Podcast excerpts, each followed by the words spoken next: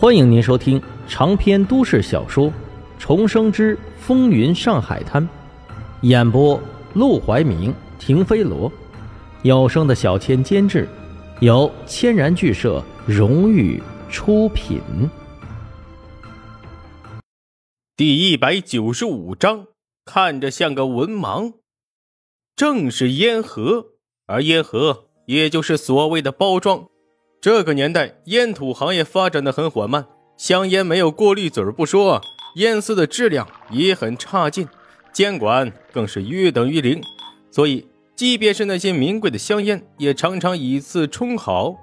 这也不怪他们糊弄，实在是因为没有过滤嘴，产业不够完善。就算他们用材用料做到最好，烟民也感受不到，纯粹是白费功夫，白花钱。谁会当这个冤大头呢？沈梦生在当初看资料考察烟厂时就看了出来，这四家烟厂生产香烟的时候用的烟丝大同小异。虽然他们打出来的招牌一会儿是什么德国产的烟丝，一会儿又是葡萄牙进来的烟丝，实际上全是从上海那些土著烟土行业的手里进货的。正是因为知道这个事实，他才打定主意要在包装上。别出心裁。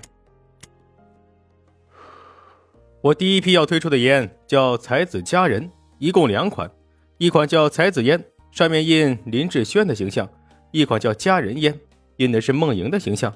每一款只卖一万盒，一盒十块钱。十块？你疯了！卢小佳闻言直接傻眼。要知道，这时候很多香烟便宜的几毛钱就能买到一包。而且很多老百姓买不起盒装的香烟，就买那种卷烟，抽着也十分带劲儿。而有名的牌子掏出来能彰显身份的，最贵也就是几十块钱一包。他们不过是收购了一个烂厂子，随便设计一个盒子出来抢抢生意罢了。何德何能，上来就定个最高价位？谁会买？人家是傻子吗？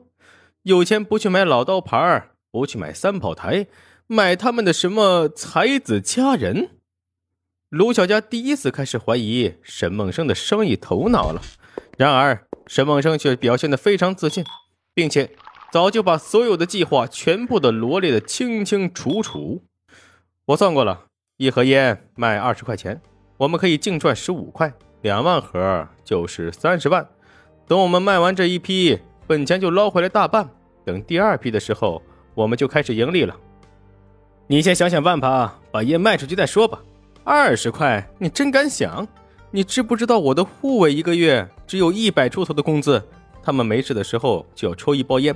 二十块，搁他们那抽烟的量，一个月光抽烟就要花掉六百，你觉得谁抽得起？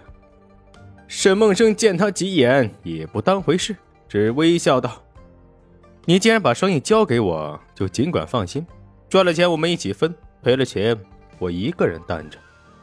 听到这话，卢小佳的脸色总算好看了一点。赔钱他自己担着，那还有什么话好说？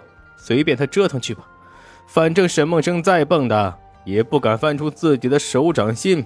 实在不行，把大戏院完全抢过来自己霸占着不就行了？反正他不吃亏。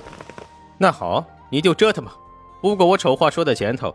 你要是真让我赔了钱，还跟我耍赖，可别怪我到时候翻脸不认人。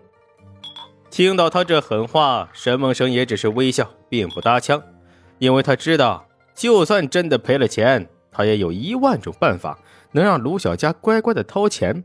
他可不会真的傻到一个人承担。当然，他也不会觉得自己会赔钱，毕竟是从后世来的，有那么多现成的经验可以借鉴。这要闯不出一番天地，赚不到钱，他真是白活了。阿哥，两个人正聊着的时候，沈如月突然推开办公室的门走了进来。他这突然的到来，让沈梦生和卢小佳都是一惊。沈梦生没想到妹妹会来烟厂找自己，卢小佳则是自从上次在医院推倒他之后，就再也没见过他。当时他心里就有些不痛快。莫名的有些后悔和心疼，现在忽然见到他，更是浑身的不自在。你怎么来了？沈如月看到卢小佳倒是没什么反应。她穿着浅蓝色的校服，扎着两个麻花辫，提着皮质书包，笑眯眯的走到沈梦生的跟前，趴在他的耳边轻声说了几句话。沈梦生不禁一笑：“你好不容易放假，不趁机好好玩玩、逛逛、看看电影，操心我的事干什么？”那我也不能天天看你忙于工作，冷落了嫂子呀。放心吧，我都安排好了，你跟嫂子只要去享受就够了。原来沈如月是来安排两人约会的。这阵子，沈梦生忙完了烟土，忙赌馆，忙完了赌馆又忙烟厂，已经很久没有找过苏小曼了。而苏小曼因为上次在医院里帮沈如月打抱不平，和沈如月倒是渐渐的成为了朋友。这几天，他不经意的提起沈梦生，眼中多有抱怨和惆怅。沈如月看在眼中。这才默默的张罗起来。好吧，我会去的。沈梦生应了一声，随即下意识的看向卢小佳，又看向了沈如月。当初沈如月之所以下定决心去上学，为的就是将来有一天能在卢小佳的面前挺直腰板。现在看来效果不错呀。沈如月才去上了一个多月的学，精神风貌和过去。就简直判若两人。过去他一张嘴就是一口地道的上海话，透着股小市民的畏缩和穷人家的自卑。但自从他去了学校之后，作为整所中学唯一的女学生，简直可以说是众星捧月。所有男学生都把她当成仙女，当成公主，捧着夸着，半点都不敢得罪，连句重话都不敢说。即便偶尔有些混账耍流氓的，还没等出手，就会被金阿三给收拾掉。而郑校长因为感激沈梦生出资建校，对沈如月也格外的照顾，凡是欺负他的，都会严重处罚。可以说，现在的沈如月那简直就是春风得意，想不自信，想不心情好都难。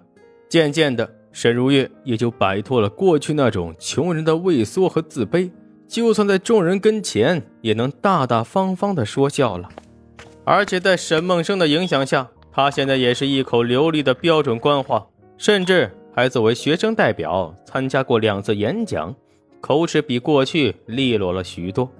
不得不说，就算脱离了沈梦生的兄妹滤镜，现在的沈如月也是一个优秀、大方、活泼、可爱的女学生。